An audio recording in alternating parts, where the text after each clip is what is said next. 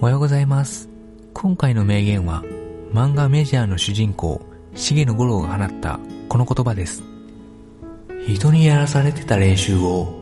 努力とは言わねえだろう。この言葉は主人公が野球の名門校で共に切磋琢磨していた仲間が、自分の才能のなさに悩み、もう野球部を退部しようとした直前に自分の考えを述べた一言なんですが、私もこの漫画を見た当時、学生で勉強の成績が伸び悩んでたんですけど、確かに学校で与えられた宿題と授業しか行っていなかったんで、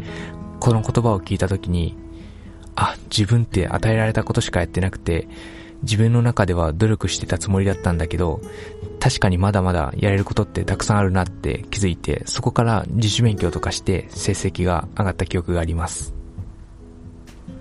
特に漫画のように競争率の高いスポーツを高いレベルの中でやっていて、自分は確実に成長しているはずなのに、思うような成績が出せないこと多々あると思います。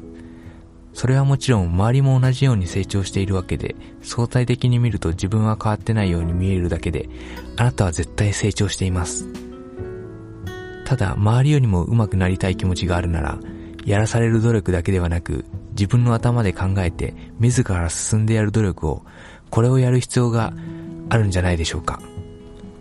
今回紹介した漫画メジャーは、野球一筋の主人公の人生が幼少期から大人になってタイトル通りメジャーで活躍するまでの成長を見ることができる超人気作で見ないと損するくらいの面白さの漫画です。ぜひ一度読んでみてください。それでは今回は以上になります。ありがとうございました。